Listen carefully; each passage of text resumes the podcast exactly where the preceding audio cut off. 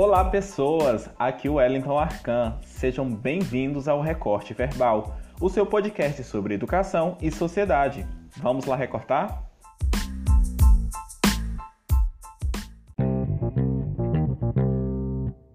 Acompanhe agora a conversa com os linguistas professor Dr. Caravili Rajagopalan e professor Dr. Domingos Sávio Pimentel Siqueira, sobre o tema Linguagem e Ensino em Tempos Pandêmicos.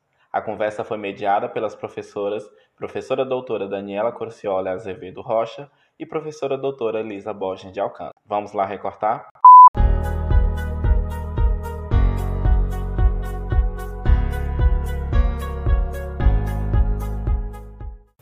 Olá, boa tarde, boa tarde a todos. Estamos aqui hoje, então, com os professores Raja, Canavelio, Raja Gopalan e os professores Sávio, Antes de passar a palavra para eles, eu gostaria é, de apresentá-los primeiramente, né? E, mas antes, um pouquinho, só conversar com vocês um pouco sobre a dinâmica aqui dessa nossa conversa, né? Era para ser um cafezinho, né, com linguistas, mas como estamos à distância, assim, então, mas que seja ainda um, um cafezinho à distância, né? Então, nós, é, nós vamos ter uma sequência, assim, perguntas e respostas para ambos os linguistas, tá? Então, nós vamos ter uma conversa mesmo. Com a, nós no, no, trocamos, trocando informações, é, fazendo interferências umas nas outras falas, assim, uma coisa bem, bastante, assim, é, interativa e bastante descontraída. Eu acho que desse jeito, assim, nós vamos é, privilegiar, assim, a, a, sabedoria dos dois linguistas, nós vamos ter uma conversa, né, bem proveitosa para nossos alunos, tá bom? Eu gostaria de começar apresentando o professor Sávio Siqueira. Para quem não conhece, ele é doutor né, da, pela Universidade Federal da Bahia e ele é professor lá também. Faz parte do programa, deixa eu ler o nome do programa aqui, PPG Link de lá e também do nosso PPGEL aqui da, da UFT. É professor do nosso, assim também como o Raja, agora nós vamos falar. Ele é líder é, certificado do grupo de pesquisa Inglês como Língua Franca, Crítica, Atitude e Identidade. Conduziu estudos de pós-doutorado na Universidade de Havaí, no campus de Manoa, em Honolulu, é, dentro da temática Inglês como Língua Franca, Pedagogia Crítica e Produção de Materiais Didáticos. Tem interesses especiais nas seguintes áreas: formação de professores de língua, estudos culturais e educação linguística, ensino de inglês como língua internacional, como língua franca, Word Englishes, é, abordagem crítica do ensino de inglês, sociolinguística da língua inglesa, imperialismo linguístico. Gente, é muita coisa. Não vou falar. Além de práticas reflexivas do ensino e aprendizagem de língua. É muita sabedoria, é muito estudo, é muita pesquisa, muita dedicação à, à profissão, né, professor Sávio? Anos e anos de luta aí. Um pouquinho, um pouquinho. Tem experiência nas coordenações de pós-graduação por duas vezes, orientação acadêmica em língua inglesa do Núcleo Permanente de Extensão e Pesquisa, lá na UFBA. E também possui vasta produção bibliográfica. Dentre os livros que eu cito e que eu tenho, inclusive, materiais didáticos, é, organizou né, materiais didáticos para o ensino de línguas na contemporaneidade, contestações e proposições, e também nas trilhas da interculturalidade, relatos de práticas de pesquisa. Além de também refugies, interculturalism and education. E dentre os muitos capítulos de livro, está um que eu cito aqui, porque tem tudo a ver com o nosso tema, com a nossa é, apresentação, com o no, nosso evento, né? Que é o Covid-19, um país fraturado e o inglês no meio. Eu penso que só por esse, esse artigo se já estaria mais do que credenciado para a nossa mesa, para a nossa conversa de hoje, né? Que é sobre mais ou menos sobre isso. E além de todas essas é, é, todo esse currículo, né, maravilhoso do professor Sábio, eu gostaria de dizer dele, da pessoa que ele é, né, de eu conhecê-lo pessoalmente, e aliás, conhecer o professor Rajan também, através, desde 2013, né, Não sei se você, claro que vocês se lembram, nós temos fotos, né? Desde um convite tímido que eu fiz aos dois professores, tímido e ao mesmo tempo audacioso, né? Eu já fui direto no top e convidei para a semana de letras por e-mail. O professor Raja pegando o e-mail mesmo no Lattes e o professor Sávio conseguindo o contato através de um amigo meu, o professor Pedro da UFA. E então, a partir de então, nós temos é, formado parcerias maravilhosas, nós temos estado juntos em vários eventos, né? Nós temos compartilhado trabalhos. O professor Rajan fez parte da minha banca, me indicou a minha orientadora, né, de doutorado, e fez parte da minha banca de doutorado.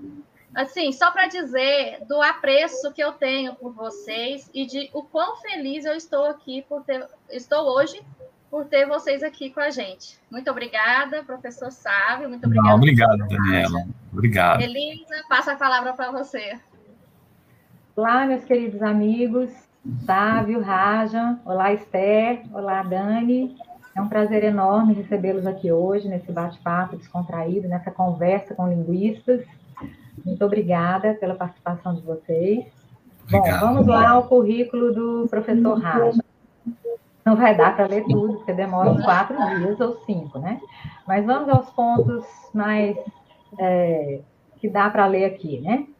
É, Canavilio Rajagopala é professor titular, aposentado e colaborador na área de semântica e pragmática das línguas naturais da Universidade Estadual de Campinas, Unicamp. É pesquisador 1A do CNPq, participa em programas de pós-graduação na Universidade Estadual do Sudoeste da Bahia, na UESB, e também na Universidade Federal do UFP, no campus de Porto Nacional, onde a professora Daniela trabalha. É, o Raja nasceu na Índia, onde obteve BA em Literatura Inglesa, Universidade de Kerala, é, MA em Literatura Inglesa, Universidade de Delhi, e em Linguística, Universidade de Nova de Delhi. Fez diploma em Linguística Aplicada na Universidade de Edinburgh, Escócia, é doutor em Linguística Aplicada pela PUC São Paulo e pós-doutor em Filosofia da Linguagem pela Universidade da Califórnia, Berkeley, nos Estados Unidos. Já publicou seis livros, é, não vou ler aqui os nomes, mas é, são seis livros importantíssimos, eu tenho é, os seis, é, e são maravilhosos. Ah, deixa eu Haja. Olha, gente, é muita coisa, não vai dar mais para falar tudo, mas nós conhecemos o professor Renavilio é, de suas publicações. Eu conheci o Raja primeiro nos livros e depois pessoalmente, e foi uma coisa maravilhosa conhecer o Raja tanto na, na, sua pesquisa, nas suas escritas, quanto como ser humano, é, como colega. É, a mesma coisa com o professor Sábio também. Então, é maravilhoso essa interação da, da gente com vocês. Muito obrigado. Vocês escrevem, que é a, a, coisa que eu acho mais bonita nisso tudo. Obrigado, Daniela. Então, é, vocês querem falar alguma coisa, fazer algumas considerações, introduzir algum tema, ou nós podemos já começar? Eu posso, posso falar algumas coisas a respeito. É, não, não, eu acho que esse tema que vocês escolheram é um tema muito importante e muito apropriado para nossos tempos, eu acho.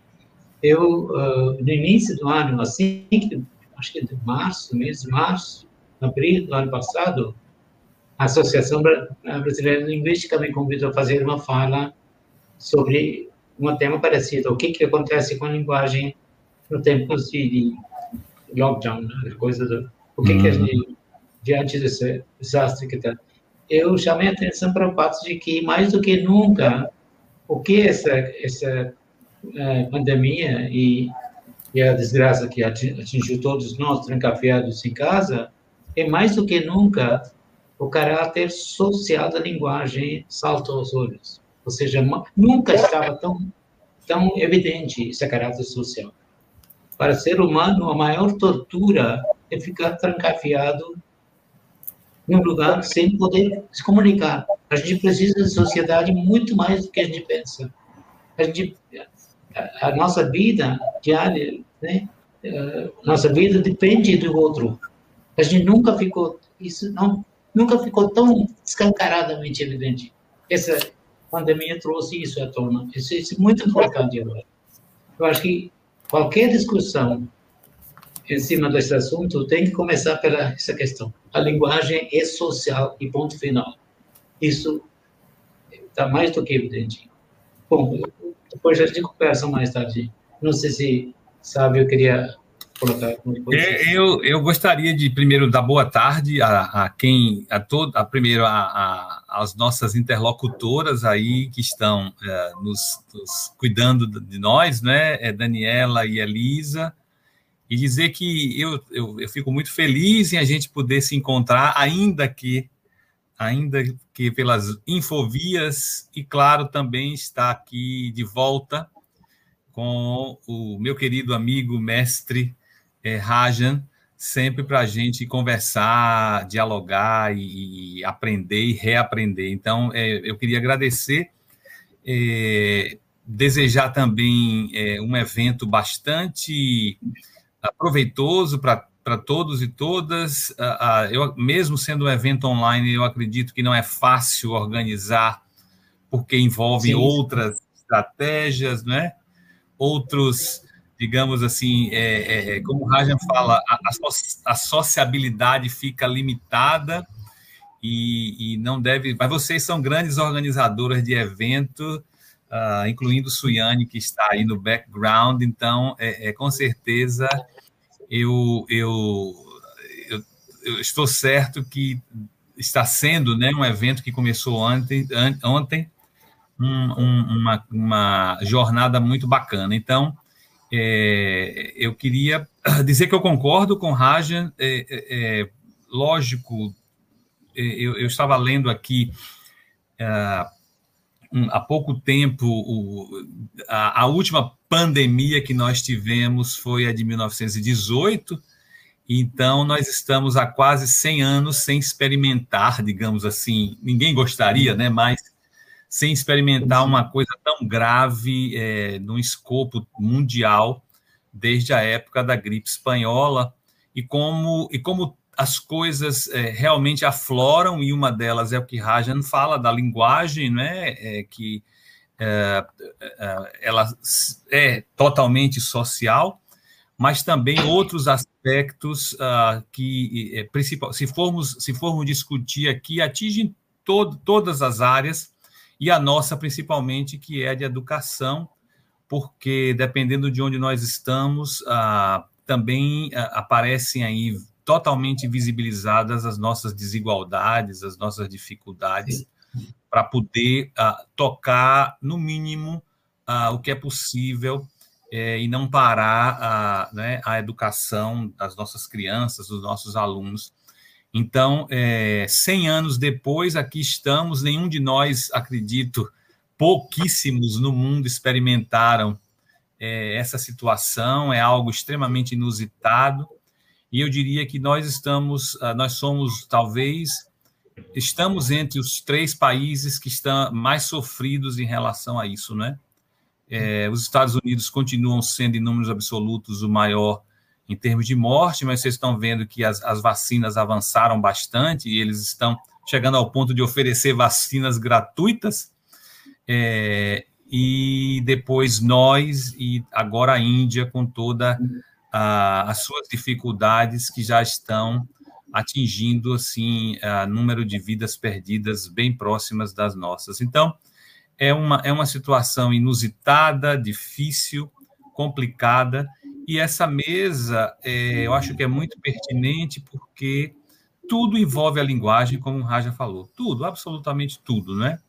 E então a gente está aqui para conversar com, com vocês realmente é, talvez a primeira live, talvez a segunda, não sei se segunda ou terceira uh, transmissão que a gente faz sem apresentar slides, e eu estou me sentindo muito bem, porque eu já não aguento, eu confesso a vocês que é, é, é, cansa, né? Claro, a gente prepara com todo carinho, é, procura não se repetir, mas é bom também a gente sentar como se estivéssemos aqui num café aí em Porto Nacional, perto da da, da, dessa linda catedral, conversando sobre linguagem com pessoas tão queridas. Então, Para mim é um prazer estar aqui com vocês. Prazer é nosso, sabe? Elisa, você quer começar? Bom, a gente preparou algumas perguntas assim para a gente filosofar. Né? É, uma delas, eu acho que o Rajan já começou a falar um pouco, né? Mas, assim, é, todos nós sabemos né, que o Raja e o professor Sávio também, o professor Raja, eles, eles falam bastante em linguística crítica, em políticas linguísticas, e eu estou é, pensando em que a gente discuta o seguinte, uhum. é, o processo de ensino não seguirá mais os mesmos padrões que tinham, né? isso é, a gente vê, né, porque até essa volta às aulas, eu não sei se no contexto de vocês está assim, mas aqui é um, um vai e vem, né? Na verdade, a gente nunca começou, porque começa e para, começa e para. E, não, e nas escolas públicas eu soube que os alunos não estão voltando. Uhum. Uhum. Esse fenômeno é, pode ser medo da, da pandemia, porque a gente não está vacinado, ao mesmo tempo tem muitas pessoas na rua, como se não tivesse uhum. pandemia. Aqui isso é bem comum. Não sei na cidade de vocês. E mais o fato é que não voltaram para a escola, as escolas públicas. Né? Nas uhum. privadas eles estão com o ensino é, metade das pessoas em casa, outra metade na, na escola. Uhum. É, então, a gente acha que não vai seguir mais esses mesmos padrões, né? As coisas já mudaram, né? Não sei se ainda será como, como é, sei que vamos ter novas abordagens e dinâmicas de funcionamento da escola, da formação de professores, né, que é um ponto especial uhum. agora nessas nossas discussões deste evento, né, é, porque a gente trabalhava com professores no contexto que a gente tinha, não com esse contexto novo. Então, tem, surgem demandas, como, por exemplo, a universalização do acesso digital, é, de uma hora para outra a gente passa, isso passa a ser muito relevante, porque antes a gente tinha o discurso de que o mundo é digital, o mundo é digital, nós estamos atrasados, está todo mundo atrasado, né? Uhum. E agora nós nos deparamos com a necessidade do letramento digital, né? Dos novos na prática social, que ele é necessário, é, uhum. a gente observa que nós não estamos, o mundo não é tão digital assim, né? Então, uhum. eu queria que a gente discutisse sobre isso, sabe? Como vocês projetam uma educação linguística, crítica, né? Para a educação pós-pandemia? Uhum. É, é, uma pergunta muito interessante isso, viu? Eu, eu, tenho pensado muito sobre essas questões. Eu, cada vez mais, eu chego à conclusão que nós estamos vivendo um momento muito, uh, muito, muito significativo na, na nossa história da, na nossa vida e também na língua. Veja bem, é, grandes avanços na, na, área de tecnologia sempre resultaram em mudanças drásticas na forma como a gente vê a linguagem. Por exemplo, uh, Gutenberg, né, quando inventou a máquina de imprimir textos, isso revolucionou de uma maneira que você nem imagina. Né? Uh, de certa forma, uh, a cisão da igreja começou por aí. Uhum. Né, Martinho Lutero começou com Bíblia impressa, ou seja, tornou acessível o texto sagrado para um público infinitamente maior. Até então, esse conhecimento sagrado era restrito a meia dúzia de sacerdotes. De repente, qualquer um pode ter acesso à Bíblia Sagrada. Isso foi uma, uma, mais recentemente, invenções como máquinas de escrever, ou mesmo o, uh, comunicar a distâncias longas com uh, telegrafia e tudo mais, telefonia, isso foram impactando. Agora, claro, é, a invenção da, da, da internet, isso foi uma, um pulo gigantesco. Né? Quem podia imaginar que, nesse momento, a, a teclando uma mensagem, eu consigo comunicar com minha irmã que mora em Nova Delhi. Um, um segundo leva mensagem chegar lá. Isso é uma coisa inacreditável.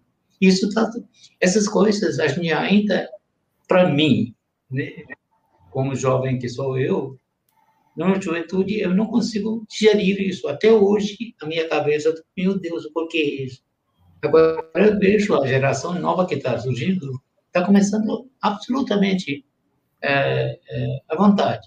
Dito isso, eu volto à questão crucial que Sábio levantou. Ou seja, ao mesmo tempo que esses avanços, avanços estão trazendo esses benefícios mirabolantes, estão tornando escancaradamente claras as divisões sociais. Quem, quem, tem um poder digital, quem tem, não, não tem esse poder. Então, a força está ficando cada vez mais gritante. Claro, o desafio maior para nós vai ser exatamente, de alguma forma, tentar preencher isso. Isso vai ser vital. Mas daqui para frente, eu imagino que a forma como a gente se educa vai ser completamente diferente. Eu, eu, dou, eu dou, apenas dou um exemplo. Quando eu era criança na escola, uh, eu, a questão que eu vi era fulano de tal é um grande professor, um conhecedor do assunto. Ele é uma enciclopédia ambulante. Essa enciclopédia ambulante é uma aberração hoje em dia. Ninguém precisa decorar toda a Bíblia tá certo? Qualquer dúvida você tecla na hora, ou seja, a forma como a gente encara a educação é, mudou completamente. Antigamente, a educação estava atrelada ao conhecimento, mensurável em termos de bytes, né? Ou seja, eu decorei todo o dicionário Aurélio, então eu conheço a língua portuguesa. Sim. Agora não precisa nada disso a gente tem que é, rever, repaginar a nossa concepção do que, é se educar. Uhum. Educação não é só aquela velha visão paulo freireana, né? aquela coisa de acumular conhecimento. Não é isso. Pouco conhecimento que nós temos, como é que a gente pode tornar esse conhecimento algo útil, em benefício da sociedade maior, assim por diante. Então, eu acho a pergunta que você levantou é, é questão crucial, né? absolutamente. Passo a palavra para. É, é, eu, eu, complemento o que Rajan uh, traz, é, também com, é, é, lembrando essa preocupação, porque, no fundo, o, as tecnologias, uh, que, já, que a gente já não fala mais em novas tecnologias, né?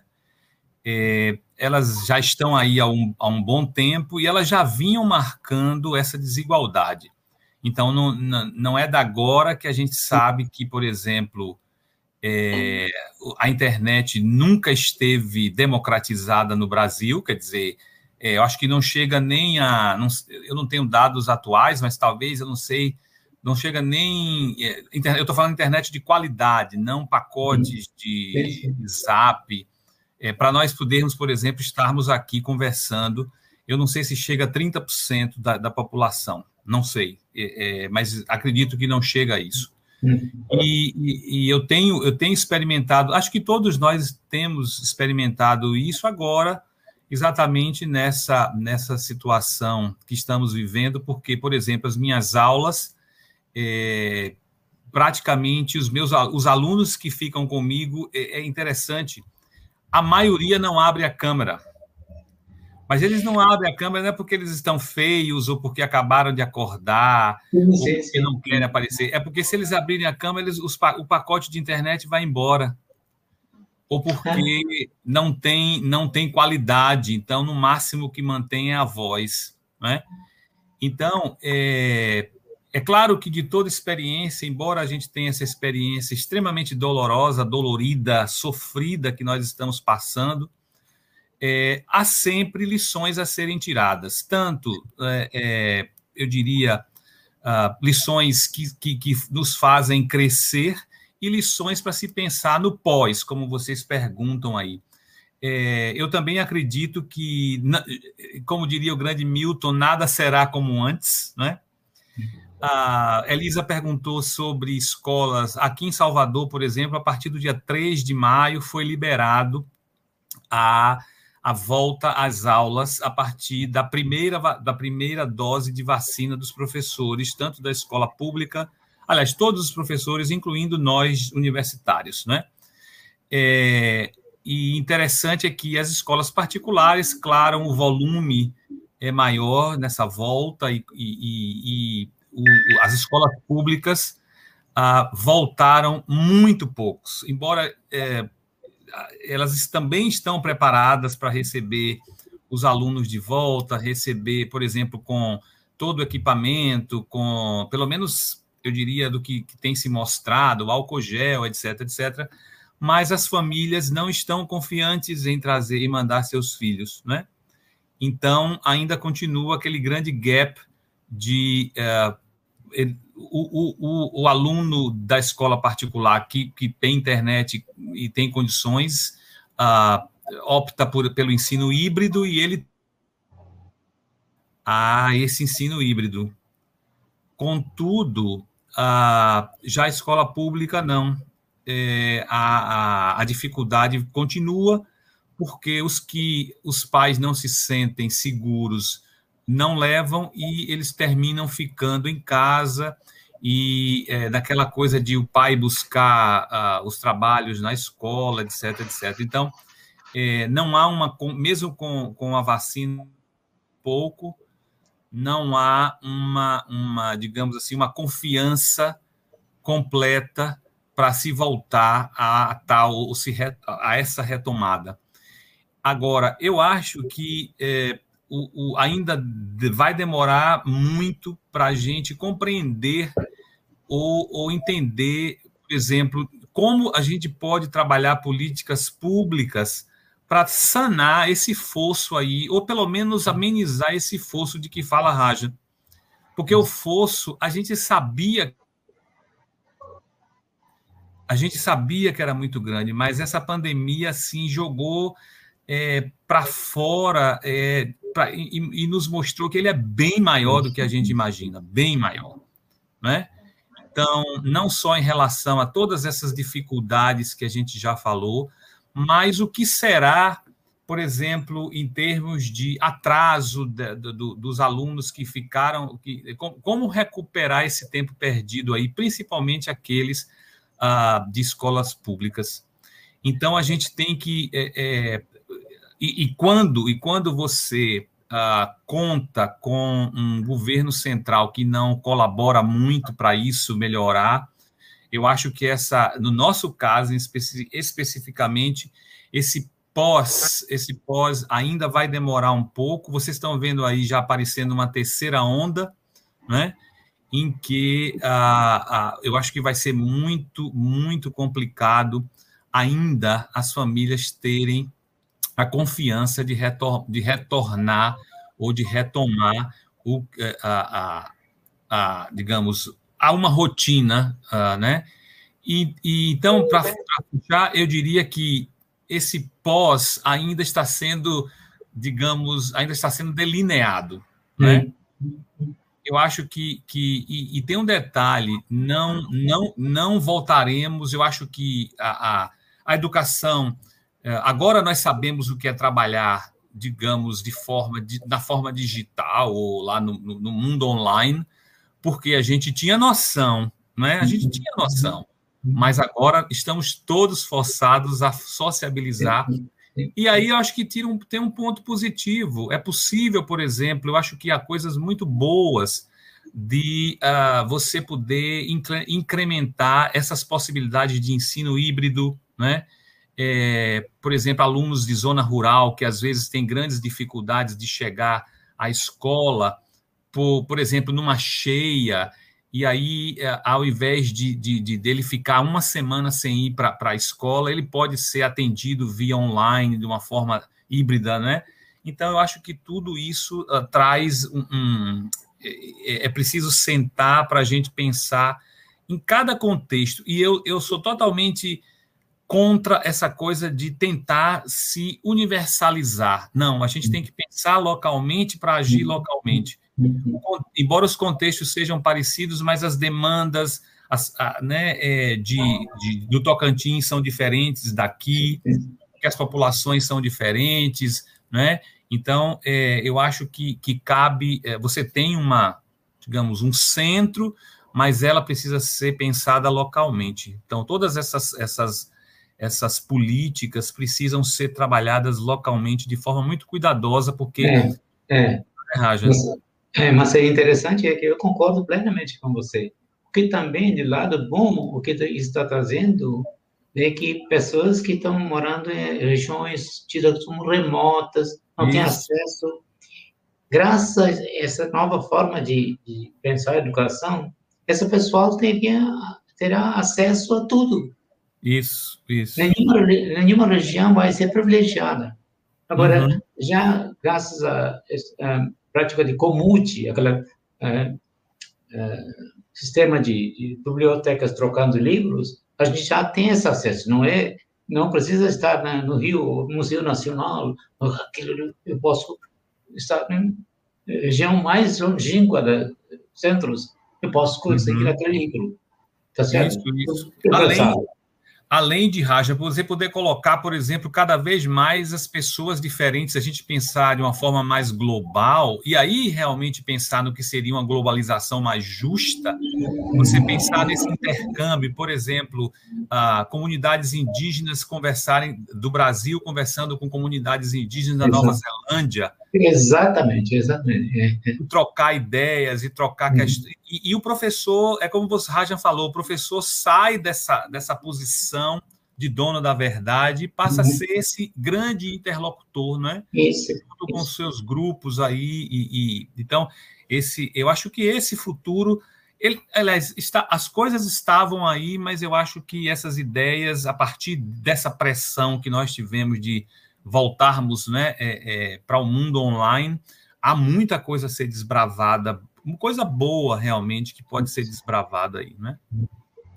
Eu queria até é, insistir nesse assunto mesmo, né? Dessa questão de o que fica, né? Dessa, dessa experiência que nós estamos vivendo, né? Da pandemia. Eu queria, assim, pensar agora, focar mais nessa questão da linguagem mesmo, que permeia, né, esses discursos que estão permeando a, a, pandemia e a nossa profissão também, né? Por exemplo, não é de hoje que nós vivemos com esse discurso de que temos que modernizar nossas práticas, né? Temos que, que fazer diferente, temos que né, é, é, inovar, é aquela, aquele eterno discurso né, de entrar no século XXI, coisa e tal. E a pandemia parece que ela chegou para sacralizar isso, né? para colocar isso como o imperativo mesmo, né? para as nossas vidas. Não só para as nossas vidas né, enquanto professores, mas também enquanto alunos. Uhum. E aí, uhum. quando eu penso na, na, na situação que nós vivemos hoje num país, que nós até estávamos discutindo isso ontem, nós não sabemos qual universidade nos espera na volta, né? Não sabemos o que teremos. Então, nós temos que cuidar disso também, além de cuidar desse momento agora, ainda tem essa preocupação com o que vamos ter, né? E aí nós uhum. vemos esses contingenciamentos de verbas, cortes né, em todos os setores. Uhum. Agora eu comecei, eu acabei de me indignar aqui que é, pouco antes da palestra eu recebi um, um aviso, um pedido né, de é, assinar uma, um, uma. Sim baixo assinado contra a, a, o fechamento da UERJ, né? Ficou sabendo, né, Raj? Então. Sim, Aí, sim, sim. Eu assinei. É, então, essas coisas, é, essas coisas assim que, que chegam para a gente, está muito rápido as coisas acontecendo, né? E ao mesmo tempo vivendo esse discurso da tecnologia, de que é possível, né? Então, ó, nós, por exemplo, estamos aqui agora interagindo mas, ao mesmo tempo, é igual vocês mesmos falaram, sabe, falou muito bem, né? Tem um monte de gente que não tem acesso, que não tem condições. E mais esse discurso que está sendo formado do que é possível, do que está fluindo, as coisas estão acontecendo.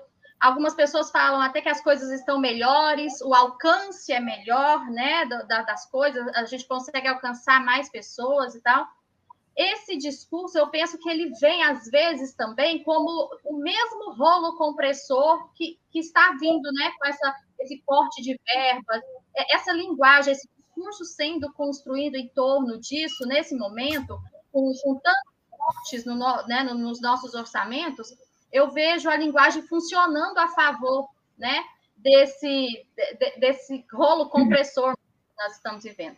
E aí uhum. eu lembro, e vendo vocês falarem aqui, eu pensando assim, né? Que tudo tem um lado bom e o lado Sim. ruim. E realmente, Sim. o lado bom é nós temos várias pessoas a mais aqui assistindo a palestra hoje do que teríamos sim, se fosse né? isso, é, isso é fato. Uhum. E aí também eu, eu, me lembro de uma, uma metáfora, né? Até do que o Rajan usa, né? Muito. É, de como jogar quando você banho no bebê, como jogar a água fora sem jogar o bebê junto, né? Guardando uhum. o bebê.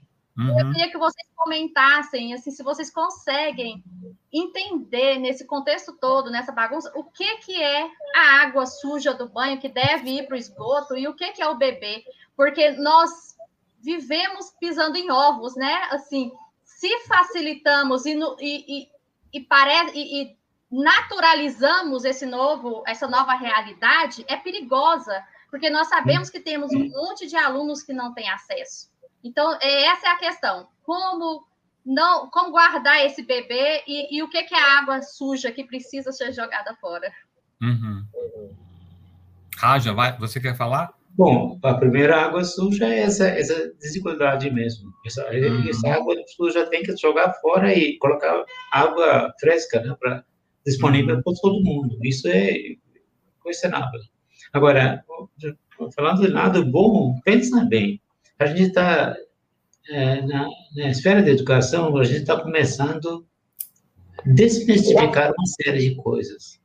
Por exemplo, a, a professora sempre conseguia se esconder através de uma cortina de fumaça, né? ou seja, a distância, distância ou distância era tida como forma de defesa também, né? Ou seja, ou seja ele, ele ou ela sempre ah, ficava distante da, do, do decente e comandando o respeito. Aquela imagem do professor sabe tudo. Uhum. Hoje em dia, essa, essa é, tecnologia que nós estamos utilizando traz a gente perto, incrível possa parecer, por mais que cada um esteja numa cidade diferente, essa, essa internet consegue juntar a gente. A gente está, cada um na sua casa, mas a gente está conversando de uma, como se você estiver na mesma sala. Isso, de certa forma, eu acho também é, ajuda a desmistificar essa figura de professor. Isso é uhum. altamente saudável, acho. Alunos também começam a perceber que professor e pessoa humana tão fraca, tão morta quanto qualquer um, tá certo? Sujeita a mesmas, mesmas uh, coisas, tá certo? Eu estou bebendo água, não é é porque, professor, que eu não posso beber água, a gente tem todos nessa, somos seres.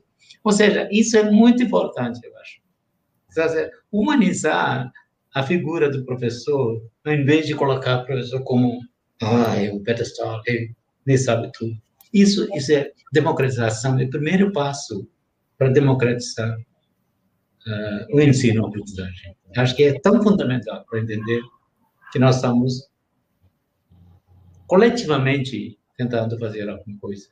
Eu sempre acreditei nesse papel do professor. O professor tem que ser um, um catalisador da, uhum. da educação, ao invés de ficar eu derramando saber em cima da. Não é isso. Isso não ninguém quer. E os alunos também não estão mais esperando o professor desse papel. Ai, professor de não como é que diz aquilo? Eu não consigo lembrar a palavra. E o aluno tem que dar essa palavra. Isso não é nenhum defeito. Todos nós somos seres humanos. Tá certo? Ou seja, não é aquele professor que sabe tudo. Não, não é isso mais. Somos, é, o que o professor talvez é, consiga, ou procura, deve almejar, passar para o aluno, é, é a forma de como é que a gente pode utilizar essa, essa, esse conhecimento que está nos livros, na pesquisa, como trazer esse conhecimento para a nossa vida prática, útil, como é que isso pode ser colocado a nosso serviço para ser de forma útil em qualquer assunto, qualquer que seja a disciplina. Isso acho que é uma coisa fantástica. Eu fico admirando cada vez mais. É. Entendeu? É, é, Posso? Raja, é, também complementando o que Rajan diz, eu acho que o bebê realmente é, é, precisa ser preservado e o que a gente tem que jogar fora é exatamente essa desigualdade cruel, né? e que não é só aqui, você vê que mesmo em países ricos, essa desigualdade está cada vez maior. Né? Compare, por exemplo, os Estados Unidos, como é que eles, o que, que foram os Estados Unidos é, é, digamos, em décadas passadas, o que são os Estados Unidos hoje, onde as desigualdades estão cada vez maiores, né?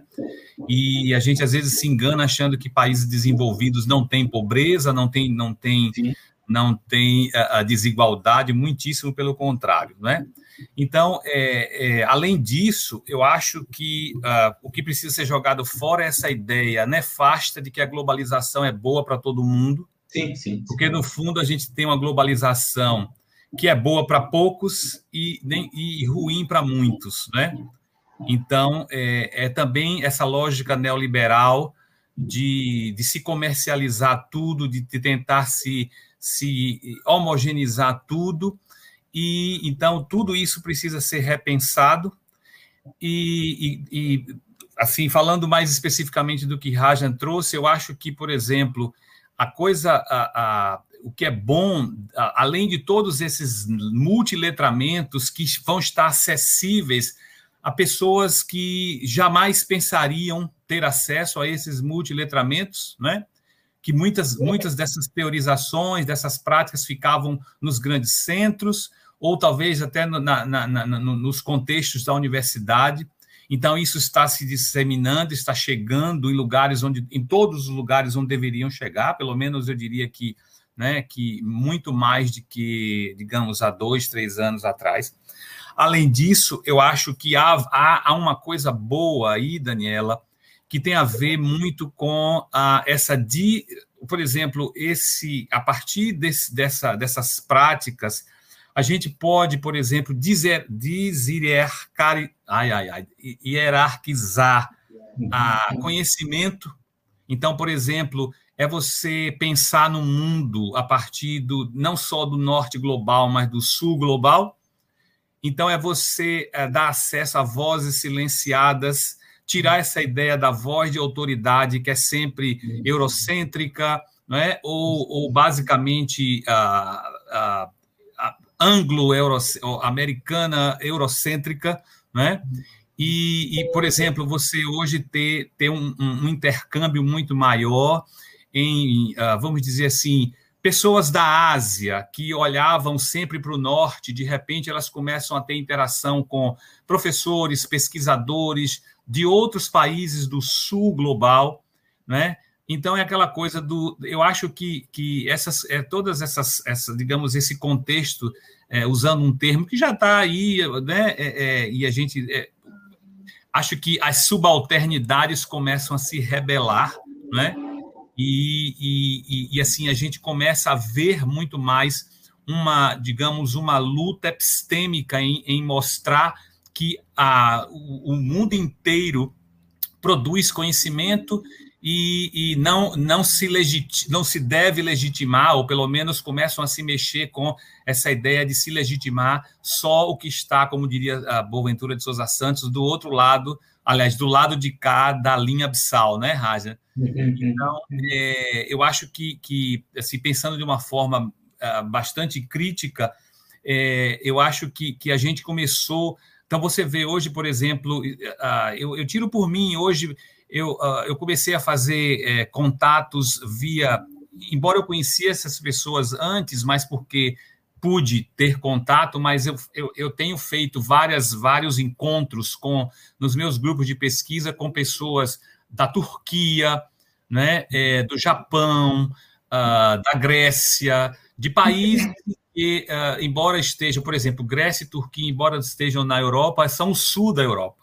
Uhum. Então, você uhum. começa, de certa forma, a, a abrir o seu escopo de, de, de e, e, deserarquiza essa ideia uhum. do, do, do, do, norte global, né? E, e, começa a, pelo menos, mostrar que há...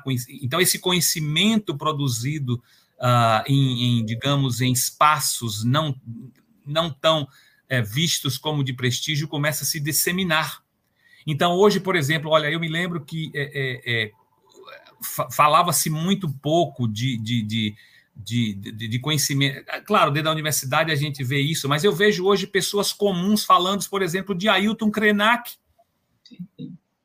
né, que é um líder indígena que escreve maravilhosamente, que conversa, e, e, ele, e, e, assim, como ele começou a aparecer em várias lives e em programas, etc, etc, as pessoas começaram a falar de Krenak, pessoas comuns, não estou falando pessoas da universidade, pessoas comprando livros, vendo. Uh, uh, então, assim, isso começa a se expandir de certa forma. Agora, a, a água que precisa ser jogada fora é muito suja e, lógico, é abundante, infelizmente. Mas nós precisamos começar e tirar lições dessas, digamos, dessas experiências, não é? Então, é, é um pouco por aí. Só uma, uma Elisa, só uma pontinha, tá. já que é uma conversa. É, não, eu queria só é, falar a respeito, é, é, se complementar né, a fala do, do, do, do Sábio e também do Raj, essa questão é, de, de valorizar o local, né, de, de, de sulear as coisas, né, e, a, todo o trabalho do professor Boaventura também, é, o, o, como que isso está já, é, como que isso é favorecido, né? Pelas redes sociais, principalmente, né? Uhum, Pela a uhum. questão que hoje as pessoas, até as, as mídias, né, mudaram o, o foco, as, as, propagandas, né? Hoje a propaganda é feita por pessoas ditas normais, né, que usam produto e, e aí viram blogueiras, né, coisa e tal. Uhum. Até a, a, a, mídia tradicional, a, a televisão e tudo está perdendo muito espaço, né? é, justamente é, por conta do advento da, da internet. Mas uhum. a, ainda assim, o, e aí o que eu quero chamar a atenção assim é muito para nossas práticas mesmo enquanto professores e o que nós mesmos temos valorizado e como isso impacta né, os nossos futuros professores. Eu lembro que eu tive uma época, faz tempo já, uma aluna que é, ela me reclamou que tinha um aluno, um aluno dela que nunca tinha tomado milkshake de uma marca famosa aí. E que ela se viu na necessidade de levar o menino no shopping para tomar o milkshake dessa marca. E aí eu ela me falou isso assim, né? Como se ela tivesse faz, contando uma vantagem, fazendo uma boa ação e tal, né? E aí eu, eu olhei para aquilo e falei assim, tá, mas qual que é o, assim, por que que ele tem, assim, por que que você sentiu realmente que ele tinha necessidade de tomar esse milkshake, né? Enquanto que aqui no, no Tocantins a gente tem uma paçoca maravilhosa, né? Oh, Sabe, eu adora. Eu conheço, sim. É, e assim, eu, eu penso que é muito melhor que o milkshake. Eu, por exemplo, não gosto de leite, então é, é questão pessoal, assim, né? Mas aí eu tô contando esse, esse fato, assim, para a gente pensar sobre isso assim, né? O que nós, enquanto professores também, formadores de professores, valorizamos, né? Uhum. No, no mundo, na, na, nas, no, nas nossas escolhas, né? Nos nossos alunos, principalmente, o que nós valorizamos, que eles, né? As atitudes que nós valorizamos deles, né? Eu, eu, eu, eu penso uhum. nisso e eu, eu tento me corrigir bastante, assim, é, o, o, quanto que nós ainda estamos arraigados né, a, a, a práticas é, é, bastante é, excludentes ainda, muitas vezes, né? tradicionais, é, e a, a, gente e a necessidade disso, a gente a necessidade de olharmos para o, o, que nós valorizamos, o que nós temos como espelho, e muitas das vezes isso vai ser o espelho né, dos nossos alunos uhum, também. Uhum. Eles, muitas, eh, muitas das vezes, né, eles começam a olhar para as coisas de determinada forma, né? Por causa dos professores, né? Eu mesmo, eu sempre tive uma relação muito forte com todos os meus professores, a maioria deles, o nome da minha filha mais velha é o nome da filha de uma professora muito querida, e eu vejo isso acontecer com os meus alunos, né? Todo mundo tem uma história de professor, né? Então, uhum. o professor impacta demais, né? Eu, eu penso assim, a, a, a vida né? Do, do, aluno, do futuro professor, né? Quanto o, o, o, o, aluno, que é o futuro professor, vai desenvolver suas práticas futuras e tal. Era só isso que eu queria comentar. Elisa, pode. É. Ah, Daniela, eu sei que, que o pessoal está agoniado aqui por conta de várias perguntas, Mas só para complementar, só para complementar o que você está falando, eu acho que tem a ver realmente com o que nós estamos fazendo aqui, né? É, cada vez mais abrindo esses espaços dentro de formação, tanto formação inicial quanto formação continuada, para que as pessoas entendam o que é ser professor de línguas no contexto é, do mundo, digamos, do mundo atual, né? Há muitas implicações, a gente já fala disso há tantos anos, né? Há muitas implicações. O professor de inglês, por exemplo, hoje é um professor totalmente diferente do professor de inglês há 10 anos, né? Em que você tinha todas essas perspectivas aí voltadas para uma cultura hegemônica, essa ideia de que para você falar inglês você precisa, você precisa tomar milkshake, você precisa ir no McDonald's. Uhum. É, mas isso eu acho que é um passo que vai aos poucos, você dentro, dentro dessa, dessa formação mais crítica, mais, mais uh, pensada localmente, a gente pode ir desconstruindo isso com calma. É, é, é um processo, é um processo. É, é, bom, a gente queria interagir um pouquinho com o nosso público, né? É muita gente. Eu estou vendo que o pessoal tem um monte de perguntas. Muita gente conversando aqui com, com vocês, conosco, né? É, algumas coisas já foram, é, nós estamos tratando aos poucos. É, aí, uma pergunta aí, a Camila Karen está perguntando como os professores enxergam os impactos da pandemia na educação básica brasileira, como lidam com esses impactos. Acho que a gente está falando sobre isso já, né? Aham. É, eu acho que a gente já falou um pouco disso, né? Os impactos são, são terríveis, são muitos os impactos, e cada contexto, é Karen, né? E cada contexto, Karen, é, vai ter que saber, vai, é Camila, desculpe, cada contexto uh, terá as suas dificuldades de acordo com as, com as situações locais, né? Então a gente sabe que o impacto na escola pública é bem maior de que em, em, no impacto em escolas privadas que rapidamente, escolas privadas eu diria não, nem todas, mas aquelas que têm é, grande potencial econômico, financeiro, que, que em dois, dois tempos conseguiram organizar é, toda uma estrutura para transmitir aulas online, e, e aí as famílias, logicamente, também tinham estruturas. Então, esses impactos vão, é, é, assim, é difícil você medir, porque eles não são só educacionais, eles são emocionais, são sociais, né? É, é, a gente está vendo aí, por exemplo, você imagine como é que você pode. É, eu, eu, me lembro que uma coisa que me, me deixou assim, extremamente emocionado foi ver uma menina, não sei em que estado foi, não sei se foi aí no norte, é, que a menina tinha que subir quase num pé de árvore porque ela pegava o Wi-Fi de um vizinho é, no celular para tentar conseguir assistir às aulas gravadas da professora. Então, assim, há, há impactos, o escopo aí é muito grande e, e, e vai levar um certo tempo para a gente poder, é, digamos, retomar a, a, eu diria que a possibilidade de, de, de retomada, mesmo num pós-momento, com todas as mudanças, Naqueles lugares em que você tem uma condição maior, pode ser menos aí impactante, digamos assim. Mas há espaços em que a, a, a levará mais tempo, os prejuízos são enormes, já estamos a quase entrando aí um ano e meio, praticamente, em que alunos, vários e vários contextos aí, os alunos praticamente não têm tido aula, né? E, e, e, esses embates também que estão aí, que são super legítimos, por exemplo, os professores não se sentirem ah, confortáveis em, em, em, mesmo que, que, tomem as vacinas, porque a, a, gente vê aí esse, como a Elisa falou, esse abre e fecha, mesmo com vacinação, é, já, já, já há situações em que a contaminação dos alunos está acontecendo, então é tudo muito incerto, né? é tudo muito incerto, e a gente precisa, agora, é uma coisa que eu acho que precisa olhar com muita calma, eu, eu, eu, eu sou meio cético. Eu acho que em algum momento nós vamos ter que arriscar por, em prol das crianças, em prol das crianças principalmente, porque eu acho que 100% de, de condições a gente não vai chegar tão cedo, né? De dizer assim, não, olha, tá todo mundo vacinado, não, isso vai levar muito tempo ainda para a gente poder reorganizar, seja lá de forma é, presencial ou híbrida, Uh, ou, né? Então, eu acho que ainda vai, vai levar muito tempo. E só para terminar.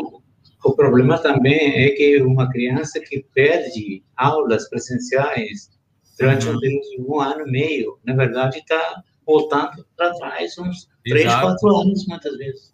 Perde Exato. muito, muito Exato. mesmo, às vezes. Né? Exato. É, só para apresentar. Sim, sim, sim. É, isso sem falar agora, eu sou, eu acho que alguém perguntou, eu não sei se foi Daniela que mencionou, foi Elisa. É, eu não, não acredito, eu acho, eu acredito que o espaço presencial ele, é, ele é fundamental. Sim, ele é sim, fundamental. Sim, não é? é? eu, é? Mais uma vez, eu acho que a gente pode expandir é, acho que Fernanda Liberali usa muito esse termo de expandir, a gente pode expandir muita coisa, não é? mas eu acho que esse contato, ah, nesse, o toque, principalmente nós latino-americanos que, que temos muito esse, outros povos também temos esse contato, e ele não dia vai... Desse, dia desses eu estava assistindo o BBC e tinha um velhinho dizendo que ah, depois que a Inglaterra liberou tudo, né? Velhinho uhum. inglês dizendo: ai, que bom que eu consigo abraçar a pessoa. Eu disse, meu Deus, lá se foi. É, pois é. Inglês assim, isso. Agora tá, ele está querendo Nós estamos vivendo um extremo, nós estamos vivendo um extremo. Nós vamos voltar para um equilíbrio, eu espero, né? Uhum. Mesmo com todas as dificuldades, nós precisamos voltar para um, para um equilíbrio. É isso que é importante. E tirar as boas lições disso.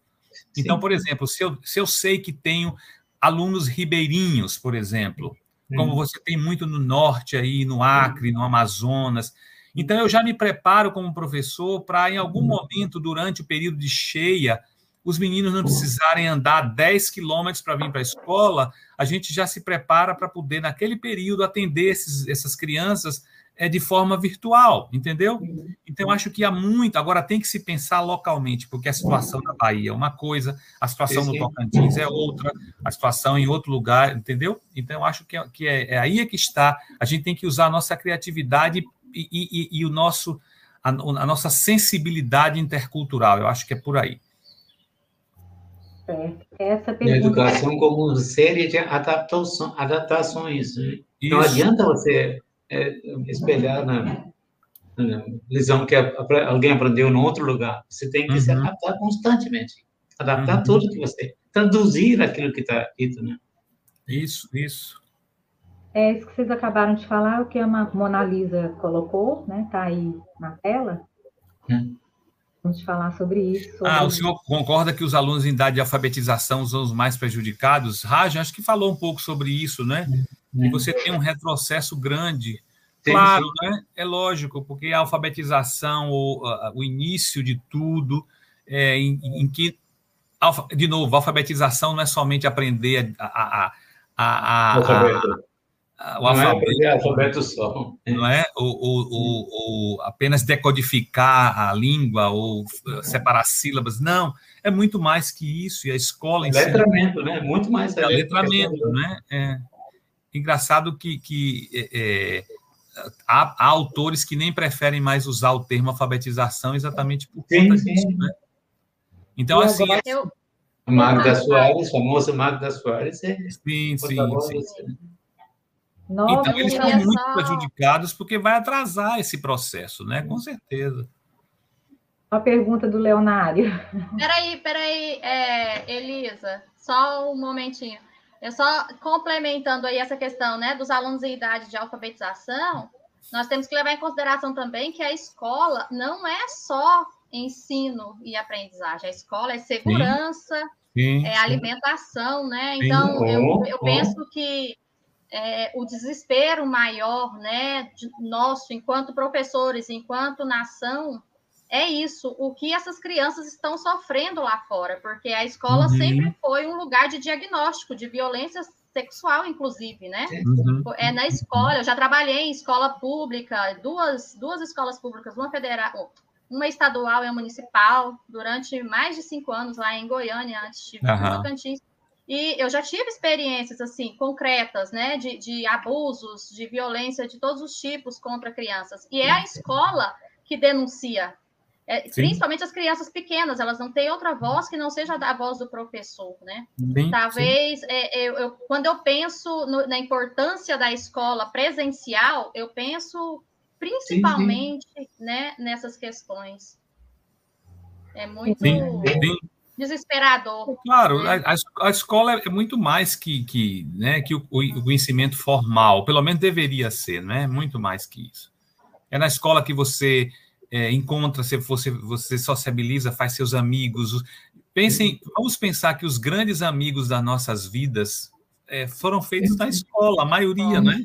Então é um espaço privilegiado para a gente é, se, digamos, a gente crescer é, ou seguir um processo natural como seres sociais. Então, a própria é, questão da diversidade, ela acontece sim, na escola, primeiramente. Sim, é o, sim. grande palco, né, da, da, da uhum. diversidade. Colaboração. É, empatia, né? É resolver problemas do outro, tentar ajudar o sim, outro. Sim, sim. Por isso que eu fico muito desconfortável quando eu vejo aqueles posts falando assim: escola é para ensinar português, matemática, tarará. educação se aprende em casa. Eu não concordo, né? É, claro. é, é. Aí a gente vai entrar numa questão da, da politização ou despolitização é. da, do, do, que a gente chama de educação, né? essa ideia de que você abrir espaço para as pessoas significa doutrinar, que é uma grande bobagem e que está muito em voga hoje, não é? Então, você criar espaços de criticidade é você doutrinar, dizer o que as pessoas, ou criar comunistazinhos, é, é tanta bobagem, tanta idiotice que vai se falando. E, e, antigamente as pessoas não falavam, hoje elas estão se sentindo bastante confortáveis em falar esse monte de, de asneiras, mas faz parte.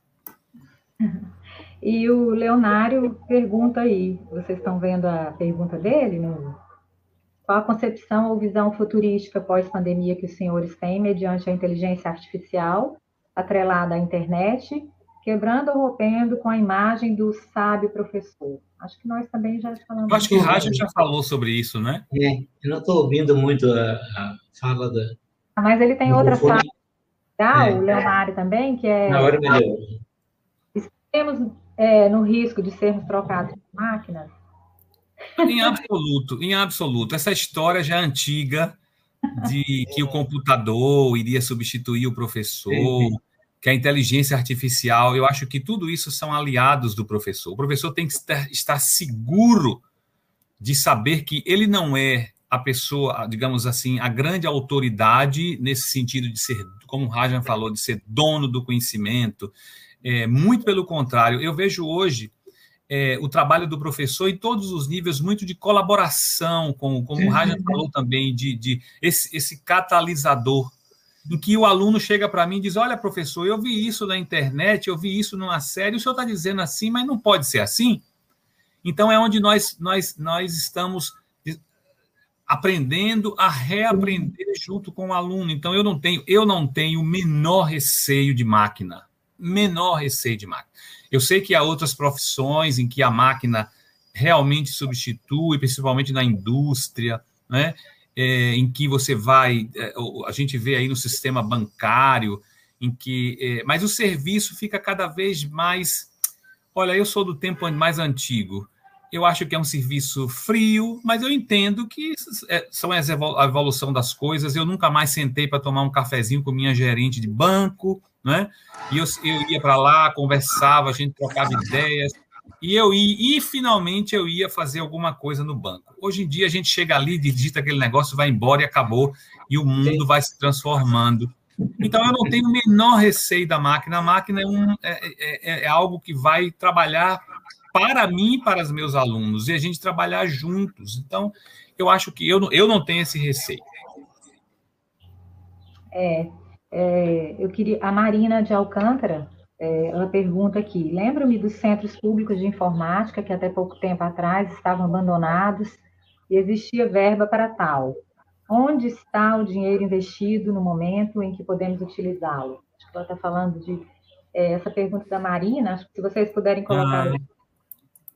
me lembra, me faz pensar na formação do professor para é, lutas, e a gente vem de um histórico de lutas. Tudo Sim, que nós temos hoje, nada foi. É, alguém uhum. pensou e falou, nossa, estão precisando, né? Sempre luta e mais luta, né? O uhum. livro, para chegar até os alunos, né?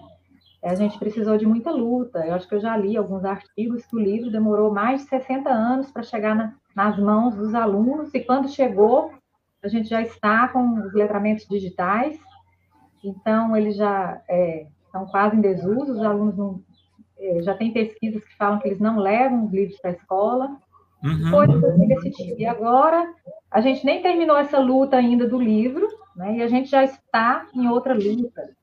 Então, eu acho que formação de professores também tem a ver com luta por políticas públicas. Sim, sim, sim. sim, sim, sim. Né, ajudam, isso também tem que estar na pauta, né, nas pautas. E luta também contra esse desperdício, desperdício de dinheiro desperdício das instituições uhum. academia. Né? E nós estamos vendo o que está acontecendo com a UERJ, nada mais uhum. do que uma, uma, uma, uma, uma, questão bem programada, bem, bem planejada, uhum. de acabar com é, instituições que promovem pensamento livre. Sim, isso, sim. isso vai contra interesses de alguns sim, poderes sim. instalados. Tem medo de. Mas todo o contexto autoritário, a universidade sempre foi um, um incômodo, sim, né? Sempre foi um incômodo. Então não é novidade as universidades serem alvo. Mas Elisa, eu ia lhe falar sobre o livro. O livro, realmente, você tem razão o livro didático, principalmente de línguas estrangeiras, levou esse tempo todo. O de língua portuguesa nem, nem não foi esse tempo todo, porque houve outros PNLDs desde os anos 30, né? Mas assim, mas talvez a conquista, Elisa, seja, seja ela é perene, porque você, o livro em si, o livro pode mudar de, de, de, de, de, de digamos, de, de ele, ele, sai do papel e, e tranquilamente é transportado pra, para o mundo digital, né? Mas ele está lá, ele está presente, o material. Então, mas a, a, a, conquista está feita, ela está aí. Como você fala, as lutas, e elas não devem desaparecer, muito pelo contrário, elas vão continuar. Em educação, se você não quer lutar, é melhor procurar outro emprego. Sim, sim, sim. É. Então é melhor procurar outro é, muito bem, muito bem falado isso. Sim, isso mesmo. Não é, Raja? Não. Assim não embaixo. Sim. Se você quiser entrar em educação para ficar no seu conforto lá, recebendo alguma coisa e dinheiro para lá, é melhor você buscar outro caminho, porque agora tudo pode ser feito com muito e, e, e claro a gente tem que entender cada contexto, cada momento, né? Às vezes as radicalizações precisam acontecer, né? É, depende muito do, do momento, mas é, é como disse, é como assim, é, é, é, inerente a cada um de nós. Educação é luta, vai ser é como por isso, por isso que Freire usa o termo arena.